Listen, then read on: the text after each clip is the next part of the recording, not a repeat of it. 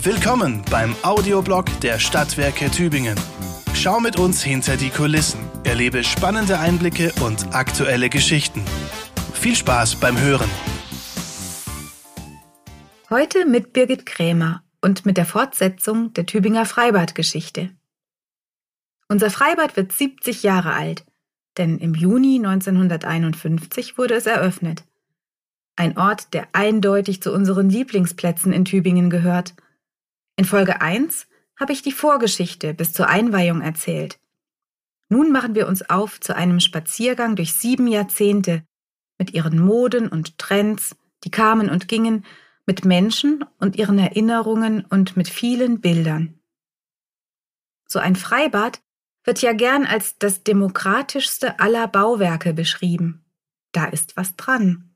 Es ist der Ort, der uns von der Kindheit bis ins Erwachsensein lückenlos begleitet, wo disziplinierte Sportler und Frühschwimmer, jauchzende Kleinkinder und übermütige Pubertiere, wo Menschen verschiedenster Herkunft zusammenkommen. Wir schwimmen alle im selben Wasser. Genau dieser soziale Gedanke hat auch die Bauherren vor 70 Jahren bewegt. Als Ausdruck des sozialen Fortschritts als Herzenssache der ganzen Bürgerschaft beschreibt Oberbürgermeister Dr. Wolf Mühlberger das Freibad in der Eröffnungsschrift. Und in der Rede vor seinem sportlichen Premierenkopfsprung schildert er, dass es gar nicht leicht gewesen sei, in einer Zeit, in der die soziale Not so groß ist, die Mittel für den Bau eines Freibades zu bewilligen. Viele Engagierte hätten ihren Anteil daran, dass aus eigener Kraft der Bürger ein bleibendes Werk echten gemeinschaftlichen Wollens und Zusammenwirkens geschaffen wurde. Wie sieht das Freibad in den Anfangsjahren eigentlich aus? Sehr ansehnlich ist es. Das große Becken hat mit 50 auf 25 Meter Wettkampfmaße.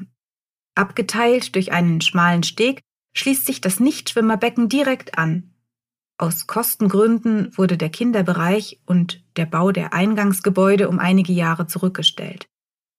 Recht erfrischend sind die Wassertemperaturen mit durchschnittlich 17,5 Grad. Nur an drei Tagen im ersten Sommer klettern sie bis zur 20 Grad Marke. Heute haben wir durchschnittlich komfortable 23 Grad in den Becken. Gespeist wird das Freibad von einem eigenen Grundwasserbrunnen auf dem Gelände 50 Pfennig, ermäßigt 40, kostet der Eintritt. Ruckzuck ist das Freibad Tübingens Place to Be. Eine Extraportion Freiheit und Ferienglück für Groß und Klein. Gleich der erste Sommer beschert eine Hitzewelle und in den ersten drei Wochen mehr als 45.000 Gäste.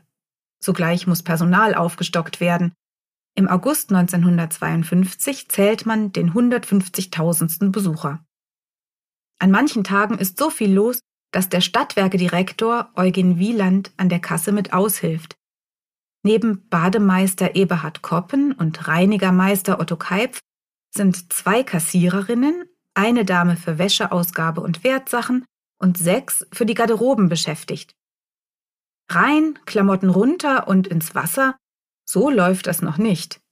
Mit dem Eintritt zahlt man die Wechselkabine mit und gibt seine Kleider ordentlich über einen Bügel gehängt an der Garderobe ab. Die Angestellten brauchen ein dickes Fell, lese ich in einem Tagblattartikel aus den 50er Jahren. Die Kassiererin klagt da über rüpelhafte Kundschaft, die ihr den Eintrittspreis persönlich übel nehme, und lobt die Höflichkeit der französischen Badegäste. Die Garderobendamen seien schwer im Stress, denn oft kämen alle aufs Mal, das Schlange stehen sorge für Unmut und in der Enge nach all den Kleidern zu rennen, sei wahrlich kein Vergnügen. Erst 20 Jahre später gilt Selbstbedienung im Umkleidebereich. Über eine Kindheit im Freibad spreche ich mit Traudel Luitard, der Tochter der ersten Freibadkassiererin Margarete Bierlinger. Sie erzählt Folgendes. Wir waren aus Wismar in der russischen Besatzungszone nach Tübingen in die Heimat meines Vaters geflohen der konnte als Musiker die Familie kaum durchbringen. Daher bewarb sich meine Mutter um die Stelle an der Freibadkasse.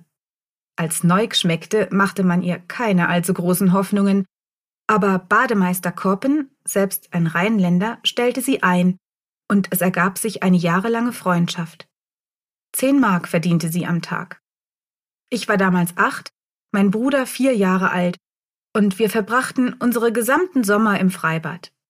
Nach der Schule aßen wir dort. In den Ferien schliefen wir auch manchmal dort, im Anbau, wo der Reinigermeister Keipf wohnte.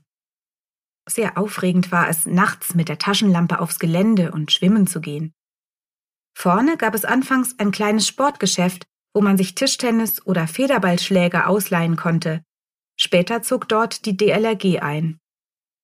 Zuerst übernahm Eberhard Koppen die Aufsicht ganz allein. Wenn viel Betrieb war, sperrte er einfach das Drei-Meter-Brett ab und hockte sich dort hinauf, um besseren Überblick zu haben. Der Oberbürgermeister Dr. Mühlberger gehörte zu den Stammgästen und hatte als einziger eine private, abschließbare Kabine. Ich half als Kind oft bei den Garderoben aus und einmal gab ich versehentlich seinen Schlüssel an jemand anderen aus.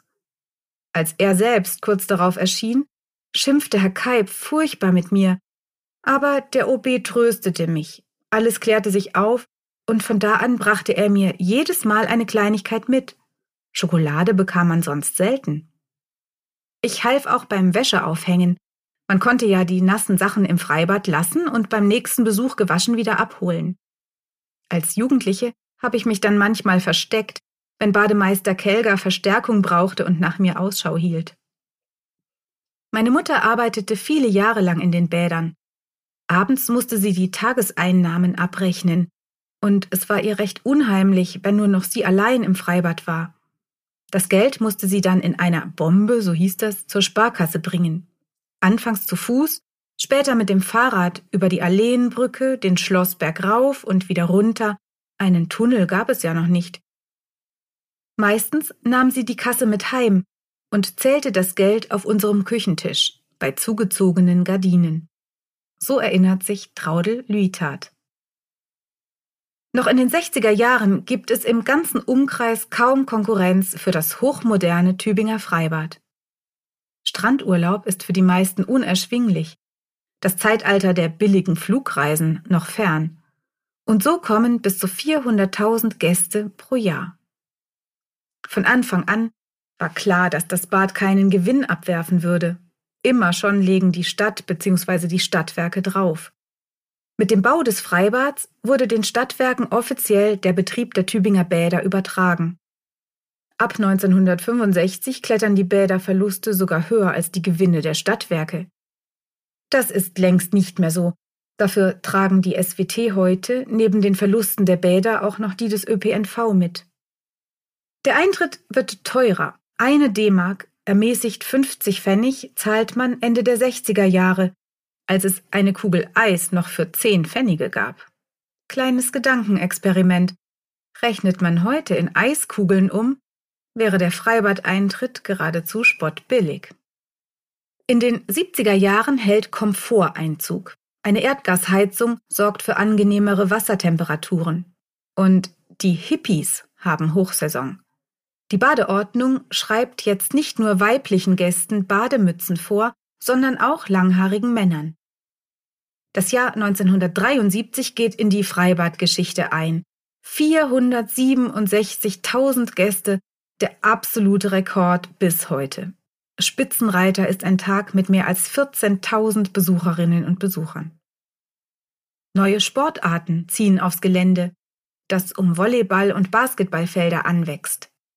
Ab 1977 kann man den Duft der legendären Freibadpommes schnuppern. Der Kiosk öffnet betrieben vom Hotel am Bad. Ein Jahr später lassen die Stadtwerke Eingang und Sanitärbereich neu gestalten in den Trendfarben braun-orange. Eine teilautomatische Kassenanlage und elektrische Drehkreuze beschleunigen den Eintritt. 1978 scheitert eine kühne Vision der Tübinger Stadtplaner, die sich für eine Landesgartenschaubewerbung ein Freizeitparadies im oberen Neckartal erträumten Sportstätten und ein Bürgergarten, das Freibad als Wellen- und Freizeitbad, erweitert um ein Hallenbad, ein Festivalgelände mit Amphitheater, den Gorgensee für Modellbootkapitäne. Es hätte so schön sein können. Immerhin, 1985 spendieren die Stadtwerke den Kindern und Jugendlichen eine neue Attraktion, die 85 Meter lange Großrutsche. Obwohl Spendieren ist zu viel gesagt. Anfangs werden sogar Zehner-Tickets dafür verkauft. 20 Pfennig kostet die Rutschpartie. Like Ice in a Sunshine, erinnert ihr euch? Die 80er sind die Zeit von Flutschfinger und Nogger, von Pitzbuin und Tiroler Nussöl. Die Zeit der Bademützenpflicht geht zu Ende. Auch bei den Bikini-Oberteilen ist Schwund festzustellen, denn nahtlose Bräune ist in. Wie umgehen mit der neuen Freizügigkeit? Die Bademeister werden angewiesen, sich zurückzuhalten und nur bei Beschwerden einzugreifen. Viel Haut, aber Tattoos sind noch nirgends zu sehen. Dafür Neonfarben, Vokuhilas und Sixpacks. Und noch regelmäßig zweimal pro Woche französische Soldaten, die auf LKWs zum Schwimmtraining herangefahren werden. Obwohl immer mal wieder technisch nachgerüstet, häufen sich Anfang der 90er Jahre im Freibad die Mängel und Reparaturen. Den hygienischen Ansprüchen kann es nicht mehr genügen. Und so beschließt der Aufsichtsrat der Stadtwerke die Sanierung. Mehr als das. Gleichzeitig soll das Freibad größer und attraktiver werden. Bürgerinnen und Bürger dürfen mitentscheiden. Und die Fragebogenaktion Unser Bad soll schöner werden ergibt ein großes Wunschkonzert an Ideen. Bis zu fünf eng beschriebene Seiten reichen manche ein. Unter den dringendsten Anliegen neben mehr Wasserfläche ein FKK-Bereich und alternative Kost im Kiosk. Damals war damit Milch statt Limo gemeint. Elf Millionen Mark nehmen die Stadtwerke in die Hand sanieren das Freibad von Grund auf und erweitern es nach Westen. Becken, Liegeflächen und die gesamte Technik entstehen neu, ganz so wie wir das heute kennen. Das 50 Meter Sportbecken mit separatem Sprungbereich, das große Nichtschwimmerbecken mit Riesenrutsche, Breitrutsche und allerlei Wasserdüsen, die Kinderplanschbecken mit Spielplatz.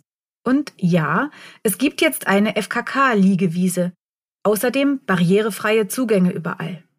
Edelstahlbecken und moderne Wasseraufbereitung schaffen beste hygienische Bedingungen.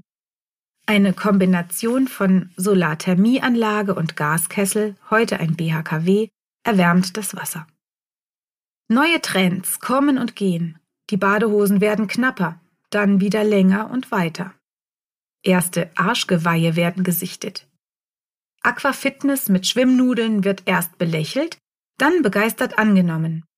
Auch der Fun-Faktor steigt mit ausgelassenen Poolpartys und einem Matschplatz für die Kleinen. Der Rekordsommer 2003 wird mit fast 405.000 Badegästen zur erfolgreichsten Saison seit dem Umbau. An manchen Tagen hatten wir nur noch Stehplätze auf der Liegewiese und die wahnsinnige Geräuschkulisse verfolgte einen bis in die Nacht, so der damalige Freibadchef Erich Lober. Der bislang letzte Meilenstein in der Freibadgeschichte folgt 2017. Das Gelände wächst um die Hälfte seiner bisherigen Fläche auf sieben Hektar. Noch mehr Platz für Fitness, Sport und großzügige Ruhezonen. Und die Voraussetzung für die Bäderkonzepte der Zukunft. Der Traum vom Freizeitparadies der 70er ist ja längst noch nicht ausgeträumt.